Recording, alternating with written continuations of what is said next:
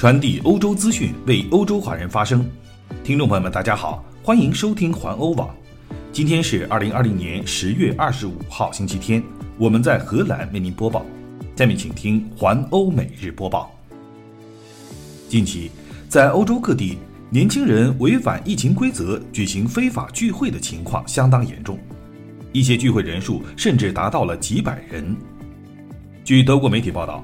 德国警方十月二十四号晚上在柏林结束了一场大型聚会，这场聚会有六百多人出席。尽管根据警方的说法，百分之八十至百分之九十的访客戴着口罩并且保持了距离，但是这样规模的大型聚会是不被允许的。出席聚会的人数让人感到意外，而警方出动的警察数量也相当可观。昨晚共有几百名警察出动检查，当地警察也得到了联邦政府的同事们的支持。警方说，随着夜幕的降临，人们佩戴口罩的意愿下降了。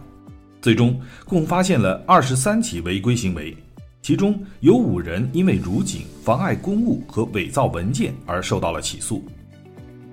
而在荷兰，近几天以来也发生了不少非法聚会的事件。昨晚。在荷兰的希尔佛萨姆，三百多名青少年举行了非法聚会，警方最终结束了这场非法活动。行动中共有两人被拘留。日前，鹿特丹附近一艘停泊的游艇上也有青少年非法聚会，他们播放着音乐起舞。当警方赶来干预的时候，他们用椅子和玻璃瓶与警方对抗，大打出手。警方最终动用了警棍，带着警犬，并使用了电击枪，才将这些青少年制服。来看另一条新闻：李嘉诚正在洽谈出售欧洲的部分资产。根据彭博社的新闻报道，李嘉诚家族旗下的长和集团去年中成立了新的电讯控股公司，统合欧洲及港澳电讯业务之后，今年又有新的动作。集团正与西班牙电讯基建公司 Cellnex。洽谈出售新的电讯控股公司旗下的欧洲铁塔资产，作价达九十亿欧元。彭博社引述消息人士称，这次长和集团洽谈欧洲电讯铁塔资产的谈判已经开始深入阶段，但是尚未达成最终的协议。去年，长和集团成立新的电讯控股公司，统合欧洲六国及港澳电讯业务之后，便推进将欧洲共二点九一万座的电讯铁塔资产。划拨在附属的该公司名下。该集团管理层曾经于去年八月表示，创建新的基础设施部门及俗称的铁塔公司之后，可透过出售资产帮助长河减少债务，并且有助于节省支付昂贵的 5G 网络建设费用。来看一条体育方面的消息：曾经是世界杯冠军队成员的前德国足球球员梅苏特·厄齐尔。日前被排除在了英超球队阿森纳的英超联赛以及欧洲冠军杯赛的参赛大名单之中。消息传出之后，厄齐尔表示，忠诚在这个年头已经很难遇到了。阿森纳队的主教练米克尔·阿尔特塔表示对此负责。他说，他对于这名德国中场组织核心球员调教失败，导致他被排除出球员名单之外，这纯粹是技术层面上的决定。然而，一些阿森纳球迷指出，厄齐尔目前被打入冷宫的处境，与他在2019年12月有关中国维吾尔族穆斯林受到不当对待的言论有关。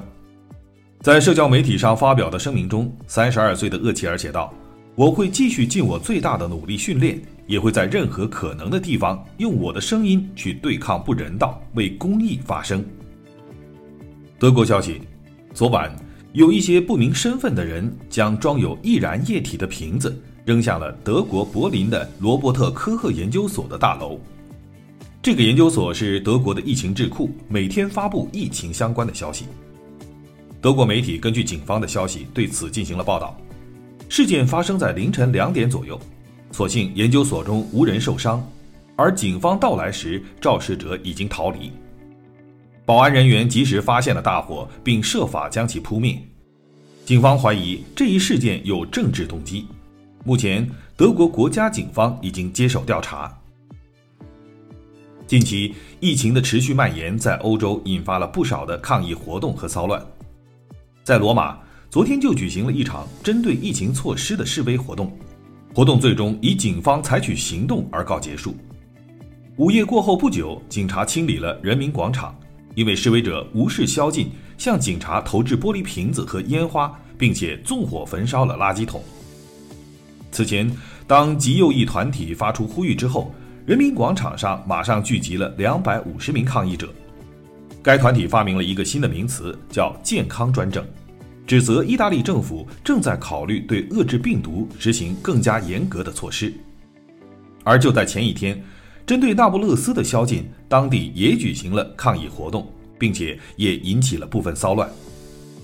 今天，意大利总理孔特正式签署法令，实行更加严格的疫情措施，规定意大利全国所有的餐饮场所必须在晚上六点前关闭。来看比利时方面，近日，比利时病毒的感染数量呈现爆炸性增长，导致医院拒绝接收普通病人。十月十五号至二十一号之间，比利时每天平均报告一万一千八百九十一起新的感染，比一周之前增加了百分之五十。据比利时健康机构的初步数据显示，昨天有五百九十名新冠患者住院。自疫情大流行开始以来，比利时共有三十万五千四百零九人感染了病毒，而今天就比昨天增加了不少于一万七千七百零九例。比利时的瓦隆大区和布鲁塞尔大区是目前整个欧洲的病毒感染数量最多的地区。位于荷兰布拉班特边境附近，比利时摩尔的圣心医院目前已经实行了停止入院的做法，除了儿科和产妇护理。其他疾病的病人暂时没有紧急入院的机会，救护车送来的病人将被转移到其他医院。圣心医院说，采取严格的措施是因为对新冠病人必须采取严格的隔离措施，对每个人进行检测，并对所有区域进行彻底的消毒，但这会导致相关服务的意外和暂时超载。为了能够继续提供优质的护理，某些服务必须停止。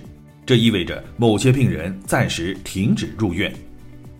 而在法国，刚刚过去的二十四小时之内，已经登记了四万五千四百二十二例新增感染，这又创造了一个新的单日记录。而根据法国卫生局周六时的报道，法国目前已经有两千五百名患者需要接受重症监护。以上就是今天的环欧每日播报，我是郑军。期待您每天关注环欧网为您带来的欧洲最新资讯，明天见。